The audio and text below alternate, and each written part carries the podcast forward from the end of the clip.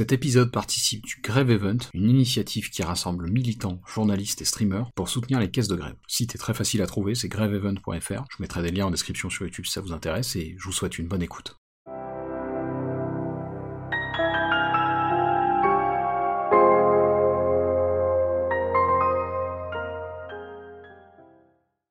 Salut à toutes et à tous, je m'appelle Noé Jacomet et vous écoutez Nouveau Paradigme, le podcast qui explore les problèmes et les courants de pensée qui parcourent notre société sans tabou et sans préjugés.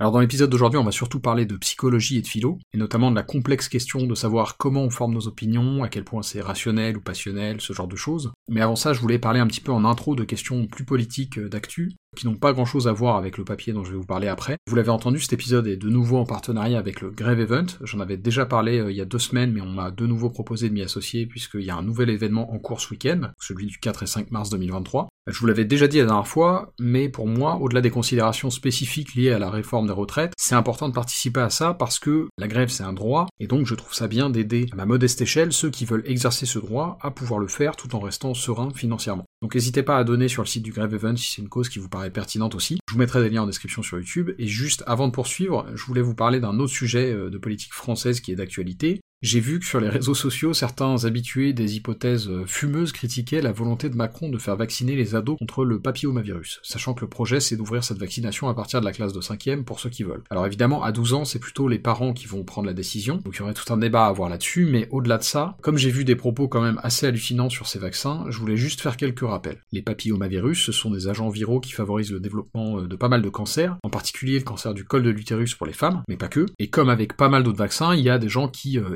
voient soit un grand danger, soit carrément de la manipulation, et notamment un agenda caché des élites entre guillemets. Et juste il y a un moment en fait où il faut savoir sortir de ces logiques partisanes. Personnellement j'aime pas tellement Macron, je pense que c'est pas un secret. Globalement je trouve son bilan n'est pas bon. D'ailleurs il a jamais eu mon vote, j'ai pas mal voté blanc ces dernières années, euh, à part aux législatives. Mais je pense qu'il faut aussi savoir admettre quand un politicien, même un politicien qu'on n'aime pas, propose des choses pertinentes. Et vacciner les jeunes filles et les jeunes garçons contre le papillomavirus, à l'évidence en termes de prévention santé, bah c'est pertinent. Je mettrai des liens à ce sujet en description, y compris vers des études sur ces vaccins pour les garçons, qui sont moins fréquents mais loin d'être inutiles. Parce que oui, il y a aussi des cancers qui touchent les garçons euh, et qui sont liés au papillomavirus. Enfin bref, voilà pour ces considérations politiques et ces questions d'actu. Maintenant, comme je vous l'ai dit, on va passer à des réflexions plus d'ordre psychologique et philosophique notamment, parce que dans l'épisode d'aujourd'hui, je voulais vous parler d'un papier qui date mais que j'ai lu récemment, qui a trait à la façon dont se forment nos opinions. Donc ce papier américain s'appelle The Emotional Dog and its Rational Tail, donc le chien émotionnel et sa queue rationnelle. C'est un article de Jonathan Haidt, qui est un chercheur en psychologie sociale qui enseigne à l'université de New York, et j'ai trouvé l'article assez intéressant, bien qu'un peu pessimiste. D'ailleurs, il se penche pas uniquement euh, sur la façon dont se forment nos opinions, mais aussi sur la façon dont on imagine qu'on peut convaincre ou persuader quelqu'un avec qui on a des désaccords, notamment sur des questions politiques, euh, philosophiques, etc. Et ça, ça m'intéresse pas mal parce que comme on l'a vu dans l'intro, les sujets de discorde politique ne manquent pas ces dernières années. Je pense que la pandémie a cristallisé ça, mais que c'était un symptôme d'un mal plus grand. Et on en a déjà parlé dans le podcast, mais oui, il semblerait que les réseaux sociaux soient un vecteur de polarisation important, et c'est un problème parce que plus on s'éloigne les uns des autres dans la façon dont on perçoit la nature de la réalité et la façon de régler les problèmes auxquels on fait face, plus c'est difficile de trouver des points de cohésion entre membres d'une seule et même société, et d'avancer vers des compromis qui soient acceptables pour tous. Et justement, ce que dit Hyde sur le débat d'idées interpersonnelles, c'est que ça repose sur une illusion. Et je sais pas si je suis tout à fait d'accord avec lui, mais je trouve que son hypothèse est intéressante, et du coup je voulais vous lire un premier extrait de son papier The Dog and Rational Tale, traduit par mes soins, euh, qui parle de ça. Je cite. Dans un débat lié à la morale, on s'attend à ce que la réfutation des arguments de son interlocuteur le fasse changer d'avis. Une telle croyance revient à penser que forcer un chien à remuer la queue en la bougeant avec la main rendra le chien heureux. Cette illusion découle directement de la façon dont s'opèrent nos processus de raisonnement, décrit plus haut. Pichinski et Greenberg, 1987, soulignent que dans de tels débats, en passant par toutes les étapes de test de leurs hypothèses, et même si chaque étape peut être biaisée par des intérêts personnels, les gens peuvent maintenir une illusion d'objectivité quant à leur façon de penser. Les gens s'imaginent voir le monde tel qu'il est, et au contraire que ce sont leurs interlocuteurs qui sont aveuglés par leur idéologie et leur intérêt personnel. La difficulté, la futilité et la pénibilité de la plupart des débats de ce genre peuvent donc être expliqués. Dans un débat sur l'avortement, la politique, l'inceste ou une dispute entre un tel et un tel, les deux parties pensent que leurs positions sont basées sur un raisonnement factuel, chaque partie présente ce qu'elle considère comme d'excellents arguments défendant sa thèse, les deux parties s'attendent donc à ce que l'autre soit sensible à ces arguments. Quand l'autre partie y reste insensible, chacun conclut que son interlocuteur est fermé d'esprit ou de mauvaise foi. À cause de cela, les débats politiques, éthiques et de société génèrent des acteurs individuels qui sont légitimement motivés par des considérations éthiques, mais qui pensent que les parties adverses ne le sont pas. Fin de citation. Et donc là, on voit bien une hypothèse qui sous-tend ce que je décrivais plutôt sur la polarisation de la société. Certains mécanismes psychologiques peuvent expliquer pourquoi on tend à se renfermer sur soi, en tout cas sur les opinions qu'on partage déjà, et malheureusement je pense que les réseaux sociaux et leur fonctionnement algorithmique peuvent accentuer ça. Et au-delà de ça, je pense que comme moi, vous avez déjà vécu une situation de débat comme celle qui est décrite là dans l'extrait, et effectivement, ça paraît un peu sans issue, du moins à l'instant T. Et c'est là où je nuancerai un peu le propos de l'article et on y viendra un peu plus tard, mais plus largement, le papier de Haidt pose un constat euh, plus amer encore, celui qu'on serait tous globalement irrationnels, et que nos arguments rationnels n'interviendraient qu'à posteriori, pour justifier nos intuitions émotionnelles. Dans l'extrait que je viens de vous lire, Haidt décrit là en fait ce qu'il considère comme la seconde illusion, qui a trait à ce que l'on s'imagine du débat d'idées, mais donc avant ça, il y a aussi une première illusion en fait qui a trait à notre propre nature et à la façon dont on forme nos opinions. Parce que pour Haidt, on croit à tort que nos prises d'opposition morale sont fonction de notre faculté de raisonnement. Et là-dessus, je voulais vous citer le début du papier, qui est une expérience de pensée assez controversée, voire même glauque, vous allez voir, je cite. Julie et Marc sont frères et sœurs, et un été alors qu'ils sont en période de vacances universitaires, ils partent en voyage ensemble en France.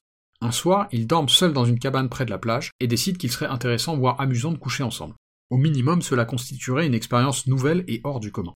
Julie est déjà sous contraceptif, mais Marc utilise aussi un préservatif, juste pour être sûr. Les deux apprécient l'expérience, mais décident de ne pas la réitérer. Ils gardent le souvenir de cette nuit comme un secret, ce qui les fait se sentir encore plus proches l'un de l'autre.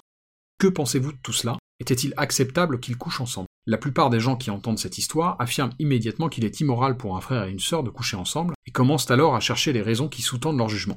Ils soulignent d'abord les dangers de la consanguinité, pour se rappeler que Julie et Marc ont utilisé deux formes de contraceptifs. Ils soutiennent donc ensuite que Julie et Marc seront blessés par l'expérience, à minima émotionnellement, alors que le scénario indique clairement qu'aucun mal ne leur arrive.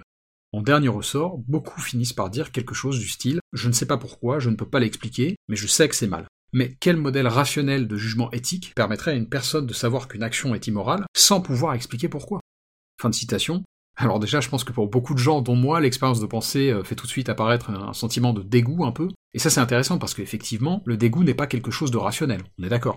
Pourtant, comme le dit Haidt, malgré le fait que notre dégoût soit euh, instinctif, on reste absolument convaincu intellectuellement que cette histoire est sordide, et que le comportement de Julie et Marc est répréhensible. Alors évidemment, avec un scénario fictif, c'est facile de dire qu'ils n'ont euh, aucune séquelle émotionnelle des suites de leur expérience incestueuse, mais il n'empêche que dans l'absolu, ça reste possible. Pourtant, pour la plupart des gens, dont moi, il y a quelque chose de vraiment malaisant là-dedans qu'on ne peut pas nécessairement expliquer. Et je voudrais juste faire une parenthèse là-dessus, mais c'est là où on voit que la fiction peut porter des réflexions similaires aux sciences sociales, parce qu'il y a une série de romans adaptés euh, pour la télévision bien connue qui nous a mis devant un dilemme similaire. Euh, parce que oui, dans Game of Thrones, il y a un couple incestueux qui nous pousse à réfléchir à ces mêmes questions de morale. J'épilogue pas là-dessus, mais voilà, je trouve que cet exemple est intéressant, et si vous êtes anglophone, je vous invite à lire l'article de Jonathan Hyde que je vous mettrai en description, parce qu'effectivement, ça montre qu'il y a des cas où on est incapable d'expliquer pourquoi on est en désaccord avec euh, telle ou telle proposition morale. Et puis au-delà de ça, le papier parle aussi beaucoup de philosophie et des différentes approches qu'on a pu voir dans ces domaines quant à la façon dont on perçoit et potentiellement dont on oppose raison et émotion. Et justement, Haidt mentionne plusieurs approches philosophiques, notamment celle de Descartes et de Leibniz, donc des rationalistes, qui l'opposent à David Hume. Et vous allez voir qu'il manque une troisième voie dans le papier de Haidt, et je pense que vous savez très bien où je vais en venir, mais avant ça, je voulais vous lire un petit peu de Hume, parce que sous l'impulsion de l'obscur, le créateur de la chaîne YouTube Fils de Bulle, eh bien j'ai lu récemment le traité de la nature humaine de Hume.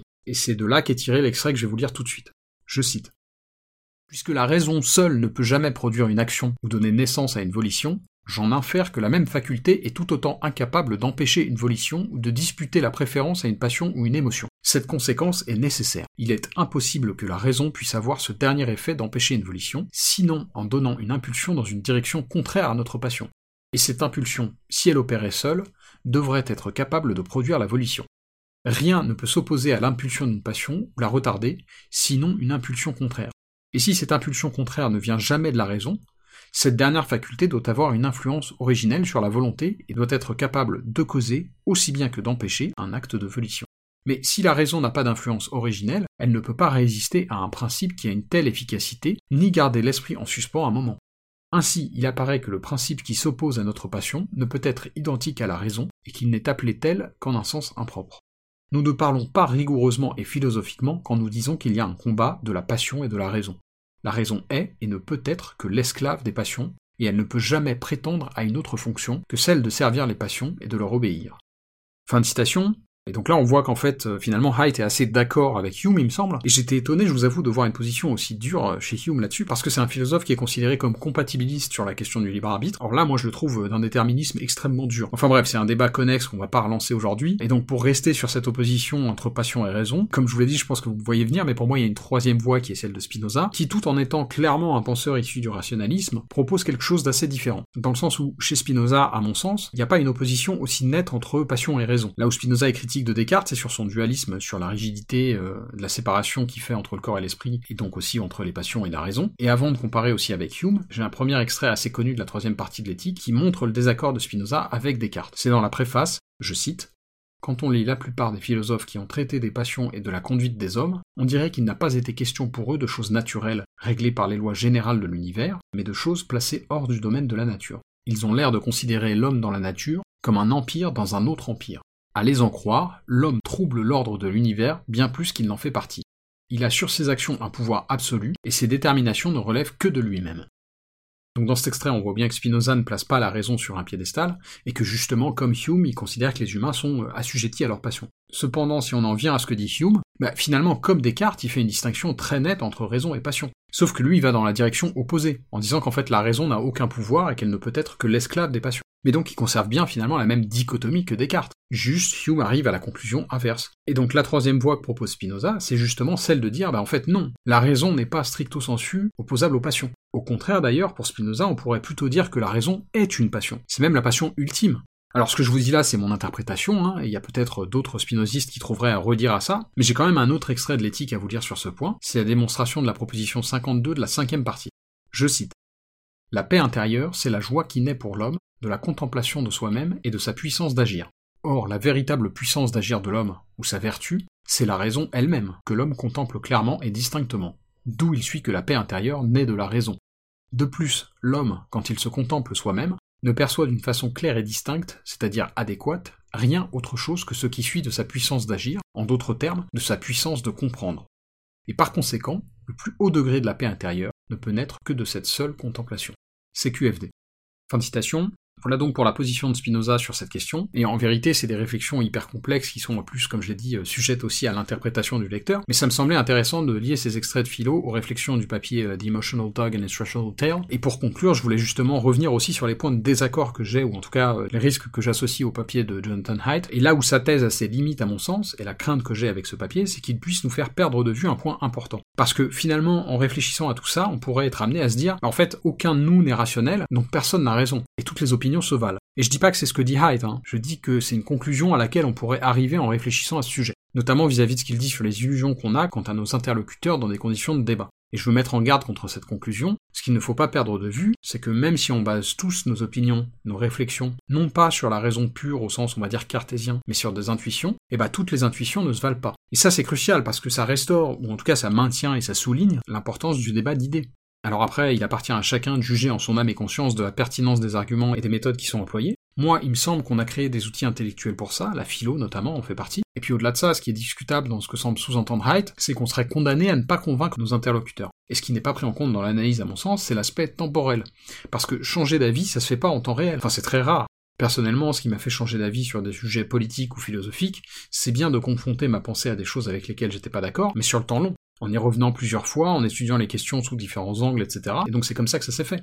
Et puis un autre point important, c'est celui de l'aspect confrontationnel, dont il faut absolument sortir à mon sens. C'est pour ça que je m'efforce dans ce podcast et sur YouTube d'être aussi bienveillant que possible, aussi diplomate que possible, y compris avec des individus avec lesquels j'ai des très très gros désaccords, voire même dont je considère les actions comme potentiellement dangereuses. J'y arrive pas tout le temps, hein. Parfois j'échoue lamentablement. Mais mon parti pris à moi face à la polarisation des opinions qu'on évoquait plus tôt, notamment sur les réseaux sociaux, c'est d'affirmer haut et fort que justement on peut faire évoluer les mentalités, on peut changer d'avis et faire changer d'avis, mais ça, ça passe par un cadre plus sain que le spectacle un peu stérile de débats euh, contradictoires classiques, où les intérêts de chacun sont euh, de ne surtout pas lâcher le moindre centimètre carré de terrain à leur interlocuteur, voire même souvent en plus d'être dans la moquerie, dans l'attaque, dans l'ironie permanente, etc. Ça, je pense que c'est vraiment contre-productif, et c'est pour ça que je lutte à ma modeste échelle, sans y parvenir tout le temps, contre ces choses-là. Et donc voilà pourquoi ces quelques considérations sur la raison, les passions, sur la façon dont on forme nos opinions aussi, et puis sur la façon dont on débat, me paraissaient importantes à évoquer aujourd'hui. J'espère d'ailleurs qu'elles vous auront donné matière à réfléchir sur ces sujets, qu'elles vous auront donné envie aussi de participer un peu à ça, à rendre les espaces virtuels qu'on occupe plus propices à la dépolarisation. Vous aurez évidemment toutes les sources en description sur YouTube, y compris pour le Grève Event. N'hésitez pas à faire un tour sur le site de l'événement euh, si ça vous intéresse. Et d'ici le prochain épisode, prenez soin de vous, restez curieux, et à bientôt dans Nouveau Paradigme.